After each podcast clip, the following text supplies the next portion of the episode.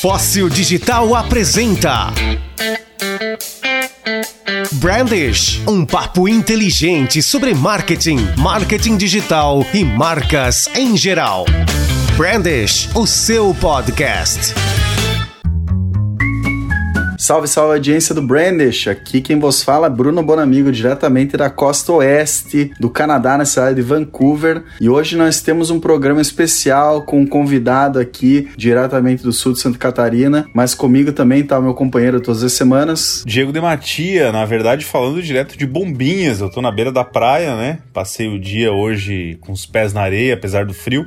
Tava um solzinho legal, bacana aí. É, saudades do Brand de gravar e falar com vocês. Muito bem, cara. Tudo certo, no calor do cão aqui, velho. Suando para gravar esse brand hoje, né? Porque eu não posso ter ventilador perto pra fazer barulho, né? Senão atrapalha o áudio aí. Mas hoje a gente vai conversar com um cara aí, cara, que ele trabalha num segmento do marketing muito interessante. Ele trabalha com marketing jurídico. É um prazer trazer aqui um, um grande amigo de, de, muitos anos aí, o Thiago Facchini, que é publicitário, especialista em marketing geração de negócios, cara que tem MBA na área. Há 15 anos aí ele já atua é, exclusivamente com marketing digital. Ele é sócio e gerente de marketing da ProJuris, né, que ele vai explicar um pouquinho pra gente o que, que é e como é que funciona. É o Head de Marketing na 4 Persons e cofundador da Smokership.com. Ele vai contar um pouco pra gente. Fala aí, Gago, como é que você tá, meu querido? E aí, pessoal, tudo beleza? Tiago, a questão do, de você ter hoje um podcast bem famoso, assim, é, jurídico, né? Como é que foi é, esse caminho para você chegar e pensar, cara, eu preciso ter um podcast? Porque não, não é o formato mais, eu diria assim, o mais fácil, né, para as pessoas dizerem, ah, vou ter um podcast. A gente tem um, eu e o Bona, que, que, é, que é o Brent, é, mas a gente sabe que normalmente a pessoa vai para um Instagram, vai pro Facebook, vai fazer vídeo, né? Como é que você chegou à conclusão que você precisava ter um podcast? Como é que é teu podcast? Fala um pouquinho pra gente. Como é que você escalou isso também? Né? É, exatamente. Legal. Foi um pouco de inconformismo do marketing com um pouco de sorte também. O que aconteceu? Né? O primeiro episódio, eu até já pensei em tirar do ar os primeiros episódios do meu do Juriscast, justamente pelo amadorismo dele. E qual era a ideia? Cara, lá em 2017, eu e um, um rapaz do meu time, a gente conversou, porra, a gente conhece tanta gente legal e agora tem esse negócio de, de podcasts, né, que estão falando aí, a gente já cria tantos conteúdos legais, por que a gente, né, pensando em acessibilidade e tal, a gente devia fazer alguns conteúdos em áudio também. E aí a gente foi fazer um experimento. Eu convidei cinco, seis pessoas que eu conhecia. Então, se você for ver os primeiros episódios, são todos advogados, não, não digo amigos mesmo, assim, conhecidos próximos, assim. E foi um MVP, assim, cara, vamos fazer, vamos fazer, vamos testar, vamos. Então fui atrás como é que a gente fazia para distribuir esse áudio e foi feito da maneira mais amadora e, e, sem querer possível. Peguei o meu notebook, botei um fone nele, chamei as pessoas e comecei a gravar e e assim ficou. Então tem alguns áudios muito ruins, algumas coisas é, tecnicamente falando, né? Era só o som solto ali, não tinha, não tinha nenhum tipo de, de trato. Mas o que aconteceu? A galera começou a gostar de ouvir. Simplesmente o conteúdo é bom. Então eu criei o formato desde o início. Eu sempre soube, ou sempre entendi que eu não sou especialista em direito. Tá cheio de especialista aí no mundo e é neles que, que reside o conhecimento. Então, o meu propósito, é, é, o propósito da minha estratégia de marketing é multiplicar o conhecimento, né? Porque os advogados precisam sim de apoio para serem mais produtivos, eles precisam de conteúdo para serem mais eficientes, né? E, e, e terem mais tempo para o que realmente importa. Então, tudo que eu faço no marketing, marketing jurídico, é para ensinar advogados, para multiplicar conhecimento. Então, o formato do meu podcast é uma, uma conversa de 30 minutos a 40 com um especialista, sempre especialista em um tema jurídico. Então eu comecei a trazer pessoas que primeiro eu admirava e, e, e que tinham muito conteúdo para compartilhar. E acho que isso fez com que as pessoas começassem a pedir mais. Então essa oportunidade apareceu meio que por sorte ou por tentar um formato diferente para pessoas conseguirem consumir de outro, de outro jeito. Caiu a ficha quando eu estava num evento na Fenaló em São Paulo e, e alguém veio no stand lá da ProJuris e falou: Ah, quem que é o Thiago Faquina? Ele falou: Ah, sou eu. Cara, eu ouço teu podcast, acho legal pra caralho as temáticas são muito show. Cara, nunca tinha visto a pessoa, não sabia, tinha, sei lá, um ano de, de, de, podcast e eram terríveis os primeiros episódios. Não vão lá ouvir, ouçam os últimos. e só que, pô, eu comecei a ver que tinha alguém que ouvia, que gostavam, inclusive. Na época, as plataformas, o Spotify não, não dava uma plataforma de, de controle de consumo, né? Google, Apple não dava. Analytics, essa, né? Era não horrível. tinha um, um Analytics claro. Hoje ainda não é bom, mas assim, naquela época nem existia. Então, eu não tinha uma noção clara da, da, da exposição que eu tinha e, cara, hoje qualquer episódio meu já tem mil views na primeira semana, né? Cara, é, funciona. Foi um pouco de sorte respondendo aí, Diego. Acho que tava na hora certa, no momento certo. Sim, foi o primeiro podcast jurídico que eu conheci no Brasil. Tem, tem vários outros hoje, mas a gente foi. Eu fui o primeiro, então sorte, né? Oportunismo ou inconformismo de tentar fazer algo diferente. Mas sim, peguei o momento. Então, quando começou essa onda de podcast e tudo mais, eu já existia, eu já tinha frequência, eu já tinha bons conteúdos já tinha gente replicando, então Hoje eu lanço um novo episódio, ele já é muito ouvido é, é, é, no primeiro dia. O meu segundo podcast, que é o Resumo Jurídico, eu faço uma publicação por semana. No final da semana eu resumo as leis ali, as alterações é, é, que ocorreram na semana e passo esse em, em formato de áudio pra galera ouvir. Esse, né, por já estar tá num, num, mercado é, mais saturado, né, por, ter, por ser recente e tal, não tem a mesma performance, não tem o mesmo volume de seguidores. Então, assim, acho que tive um pouco de sorte nesse processo aí, mas não resta dúvida de que o que realmente faz diferença é um bom conteúdo, né? Um conteúdo que conversa bem com a persona para qual ele foi pensado. É, é interessante, cara, porque eu vejo que assim, é, o nosso primeiro episódio, a gente tá na terceira temporada do Brandish, o nosso primeiro é o mais ouvido sempre. É o primeiro episódio que as pessoas ouvem, mas assim, já é notícia antiga, sabe? Tipo,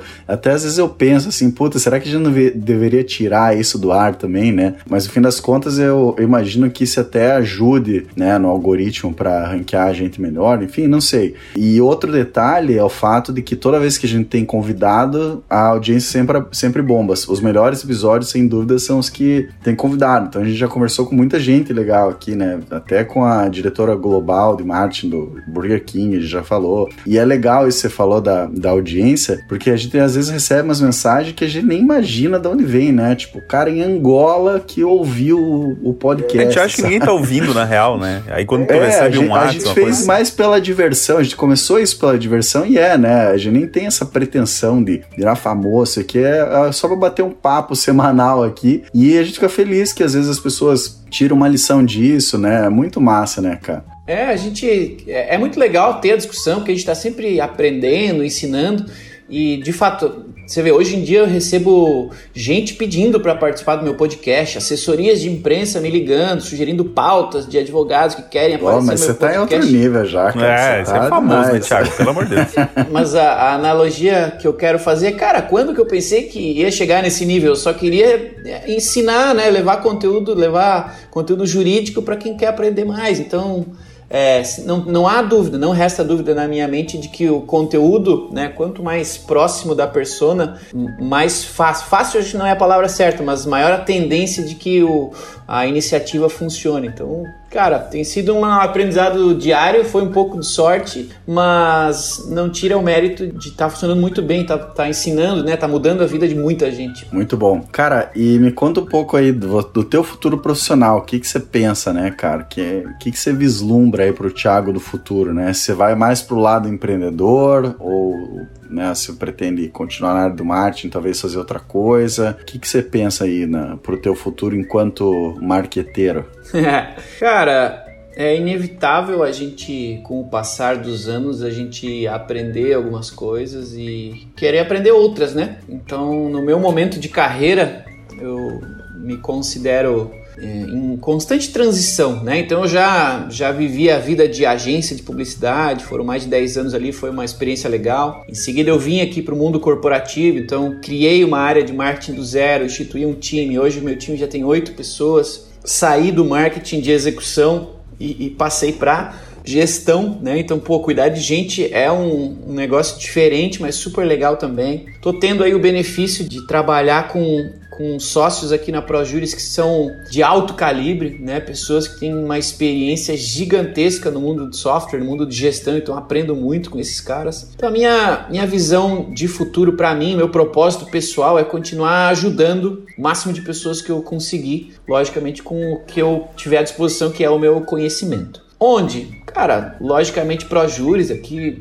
tô aqui, pretendo fazer essa, essa empresa continuar crescendo a largos passos como tem feito, mas eu também quero experimentar outras coisas, né? Quero, já estou experimentando, né? Criei meu próprio aplicativo ali para É, eu ia chegar nesse ponto aí também, né? Que você é, é, é o que que é a Four Persons, né? O, é, Legal. o Smokership, né? Conta um pouquinho pra gente disso aí também. Então, são iniciativas de tentar coisas diferentes e aprender coisas diferentes, né? Eu, eu me considero inconformista e, querendo ou não, na minha trajetória na ProJuris já são uns quase oito anos e eu sou completamente diferente do profissional de marketing que eu era quando eu entrei. E outras empresas e outros momentos têm desafios diferentes. Então, a Four Persons é, é uma empresa de um colega, inclusive, de nasceu dentro da ProJuris, num hackathon, e eles me chamaram para fazer parte da empresa. Então, hoje eu, eu faço o marketing da Four Persons, que é uma, uma plataforma também, um SaaS, para controle de OKRs e feedbacks. Né? Então, as empresas precisam ter alinhamento estratégico e colocar ele em prática, transformar isso em, em ações que podem ser medidas, mensuradas, para você ter real controle do quanto você está avançando em direção aos objetivos que você definiu. Então, a gente fez um software para isso e junto com ele tem também feedbacks, né? As pessoas executam esses planos e elas precisam de feedbacks e one-on-ones para que o gestor, o líder tenha, tenha tranquilidade de alinhar, que precisa ser alinhado com essas pessoas para garantir que o objetivo seja atingido de forma mais rápida. Então, tem sido uma experiência muito legal, porque é uma startup, é uma empresa de, né, eu e mais duas pessoas com uma verba de marketing extremamente diferente da que eu tenho na ProJuris, não tenho time. É, é uma empresa em outro momento, então assim, tenho que exercitar skills diferentes, né? Pensar de, de outra forma. É a minha empresa também, então, pô, como é que eu utilizo melhor os meus recursos e tal, tudo mais. Então, cara, é uma plataforma que já tem clientes, né? Já, já se sustenta, mas e que é um momento de escalar. Então, é nesse, esse é o desafio do momento. E, e o smokership é um, um hobby, digamos assim, que eu gosto bastante de charutos. E junto com um colega meu que também trabalhou na ProJuris, é programador e tal, a gente tinha esse mesmo hobby e entendeu que a gente tinha dificuldade de controlar é, quais charutos a gente tinha guardados ali no nosso umidor, quais charutos a gente fumou. O que é um umidor, Thiago? Eu sou leigo disso aí, cara. O meu- eu fumei durante 10 anos cigarro. Então o meu negócio, eu nunca, eu nunca cheguei na parte de charuto. Acho que eu fumei charuto uma vez. O que é um umidor? O umidor é a, é a. Assim como a adega, né? Guarda os vinhos na temperatura correta, e umidade correta, um umidor faz a mesma coisa para um charuto, né? O charuto ele não pode ficar numa temperatura quente demais, senão ele tem ali na folha um bichinho chamado lisoderme que acaba crescendo, eclodindo depois de, de 22 graus, acima de 22 graus, e ele é como se fosse um cupim, ele come a folha, então estraga o charuto, e se o charuto tiver umidade abaixo de 60% ou acima de 70%, ele acaba ficando muito fácil, muito difícil de fumar. Ou ele queima muito, se ele tiver com pouca umidade, vira uma palha, ou ele fica intragável se ele tiver muita umidade, porque o, o, o ar não passa por ele. Então o umidor é um ambiente de umidade e temperatura controlados onde você guarda o charuto. Nossa, eu não tinha a menor ideia, velho.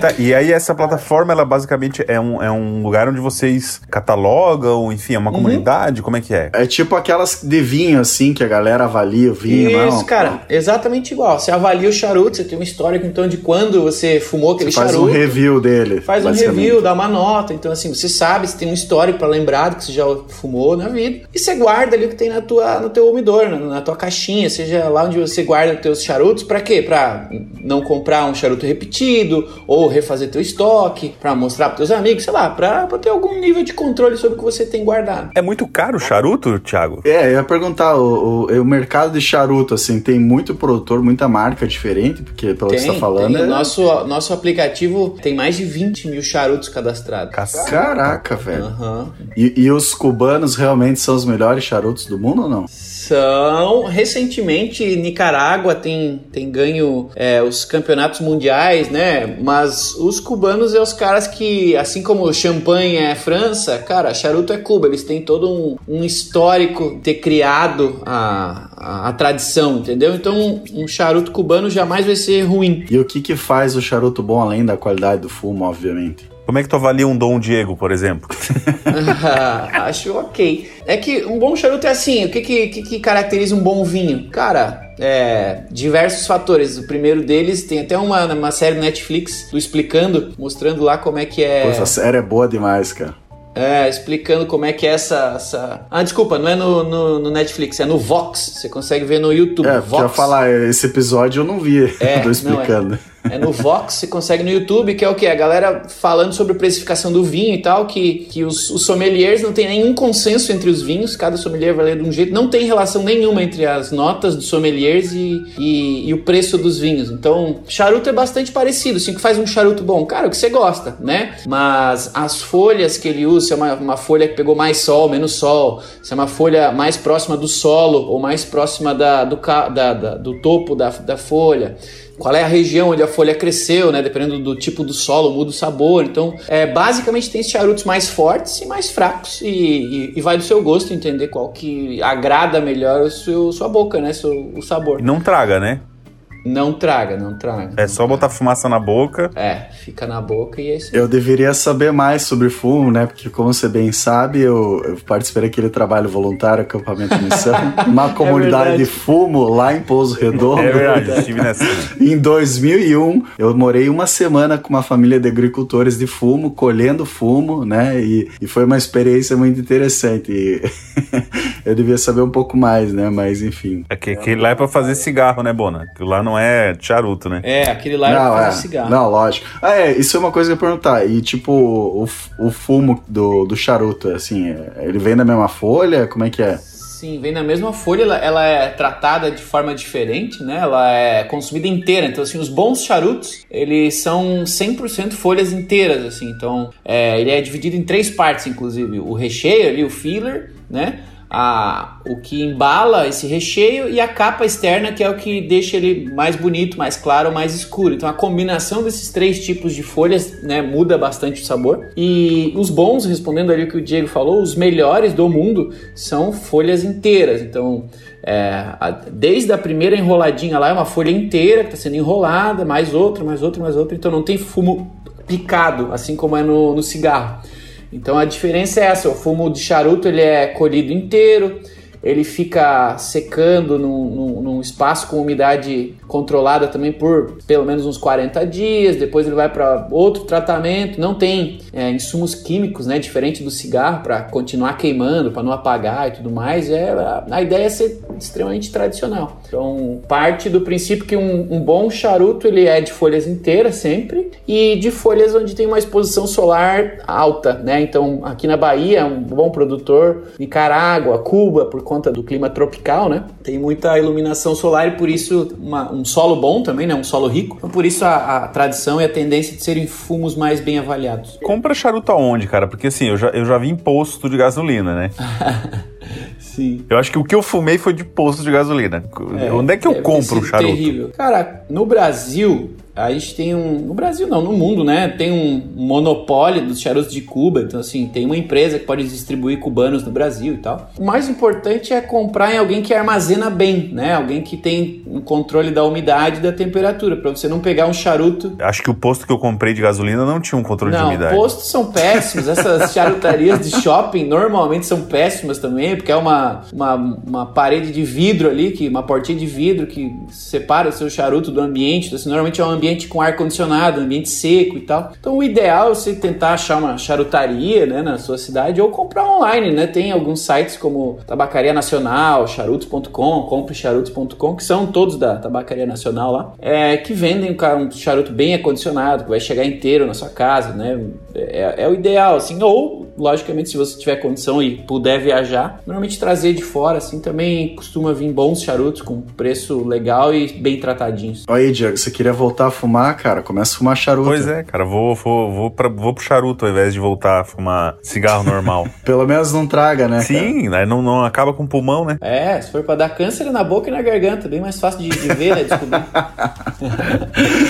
então, beleza, meus caras. Ô, Gago, é, muito obrigado pela tua uh, presença aí, cara. Muito obrigado Valeu mesmo pela, por participar com a gente. Foi um Imagina. papo muito bom, cara, muito legal. Papo misto, marketing jurídico, charuto, OKR. Exatamente, cara. marketing. Esse é o nosso programa, A cara. gente nem Isso entrou aí, nos aquela- OKR, né, cara? Eu nem, nem puxei muitos OKR, porque aí o papo. Pode puxar outro dia que a gente vem e fala só de OKR também aqui. é Só disso, isso é bom também. Esse é um papo bem interessante. É um, um negócio que eu não sei o quanto vocês vivem isso, mas assim, na área da tecnologia é meio que padrão. né? A gente É obrigatório, né? conhecer ou usar OKR. Mas, cara, muita gente que eu conheço, na maioria dos segmentos que não são tecnológicos, não conseguem conceber a gestão das suas áreas, da sua empresa, através de uma metodologia assim que não há o que foi feito sempre, do jeito que foi feito sempre. Então, cara.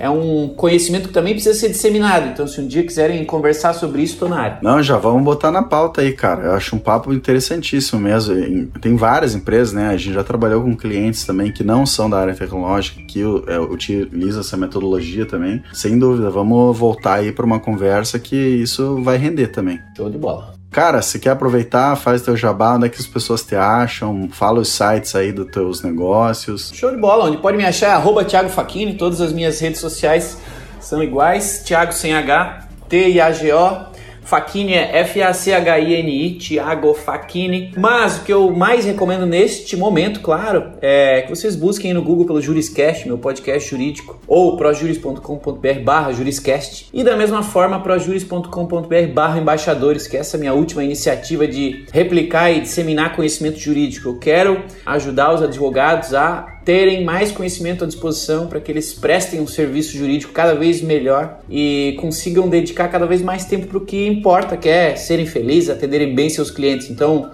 como faz isso? Só com bastante conhecimento, logicamente com tecnologia, né? O ProJuris está aí para ajudar nisso, mas acima de tudo conhecimento. Então, é, quem quiser me procurar, Thiago Facchini. Quem quiser qualquer outra coisa, minhas redes sociais, todas eu mesmo respondo tudo. Não deixo de responder ninguém, então é só me chamar que a resposta é garantida. Maravilha, meu caro. Obrigadão, cara. Valeuzaço pela tua presença aí. Obrigado à audiência também. Pessoal da Rádio Guarujá que tá ouvindo a gente. Você que tá ouvindo a gente em qualquer plataforma aí, mundo afora. Valeu demais. E é isso aí. Aquele abraço. Um abraço. Falou! Valeu, tchau.